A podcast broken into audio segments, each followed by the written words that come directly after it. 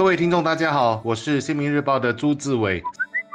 大家好，我是《联合早报》的王彼得。美国总统选举纷纷扰扰，一路充满惊叹，很多剧情还没来得及消化，我们就来到了明天的投票日了。在我记忆中，过去从来没有任何一届的美国选举比这次更牵动世人的神经。其中原因很多，没办法在这里一一细数。但最明显的，包括这次美国社会的两极化分裂是前所未有的严重，因而冲高了选战的激烈程度。还有就是特朗普的高度戏剧化的人格，喜欢的人说是魅力，反对他的人则难以忍受，恨不得马上让他在世界上消失。但也就这样，让人一直没办法把思考和视线拉开，不去关注这个人。关注这场选战以及它的结果。这次选战被人谈的最多的，除了白宫应对官兵疫情如何放枪走板，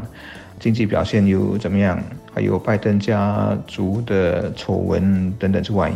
我想民调也是一个几乎天天见报的新闻素材。民调数量之多，让人眼花缭乱。可信不可信一直被争论着，主要是绝大多数的民调都显示拜登领先，但诡异的是，在直观上或从影像画面上看，特朗普的人气要大得多。一个让人对民调存疑的案例，就是上一届民主党希拉里选前也是被民调一路看好，但却意外落败。而在历史上，民调错得离谱的例子还很多。最典型的是一九四八年，共和党的杜威一路领先民主党的杜鲁门，差距一度达到双位数。芝加哥论坛报还提前印了报纸。在头版宣布杜伊击败杜鲁门，结果却是杜鲁门赢了，让美国人大为吃惊。这些年，民调公司肯定不断修正他们的办法。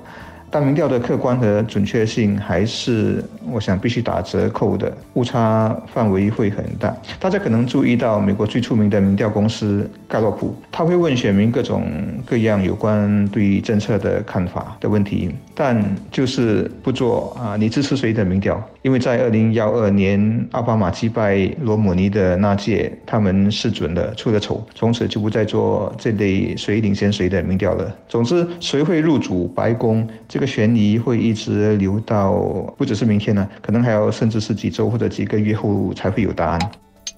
我们今天来看的话，特朗普和拜登鹿死谁手还真是看不出来。如果我们相信民调，相信拜登都在摇摆州取得领先，那么拜登胜利好像指日可待。只是过去几天。特朗普的民调一直在赶上，虽说没追上拜登，但在一些州的情况已经很接近。如果你相信外国赌盘，据英国博彩公司的估算，全球押注下任美国总统的资金总额已超过了十亿美元，不仅是二零一六年的两倍，甚至超越了所有运动的赛事。而在上一周，七十八仙的下注都压在了特朗普身上。这都在显示，很多人都看好特朗普可以连任。最后我要说的是，这一次选举还有特朗普一直提出来的选举欺诈论，他也说他很有可能不会承认败选，这也就表示法律纠纷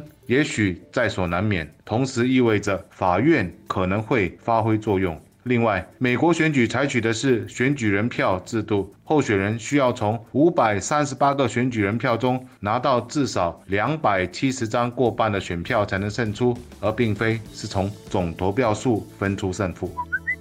从这场选战可以看出，美国不止选举制度出了问题。从各种丑陋、没有底线的选举手段、媒体的选边站，到竞选大位者的人格水平等等，都暴露出了他的整个民主的品质是在每况愈下，甚至可以说是得了比冠病还要严重的啊重症。很多人心里明白，也许谁赢得了大选已经不太重要了。美国作为世界老牌民主国家之一，甚至是一个被敬仰的标杆，这个品牌的光环已经大大减弱了。它的各种弱点和局限一览无遗，以致这个当今世上唯一的超强的力量和威望直线的滑落。对这个结果，对于目前我们这个问题丛生的世界影响是很负面的，对我们新加坡来说也绝对没有任何好处。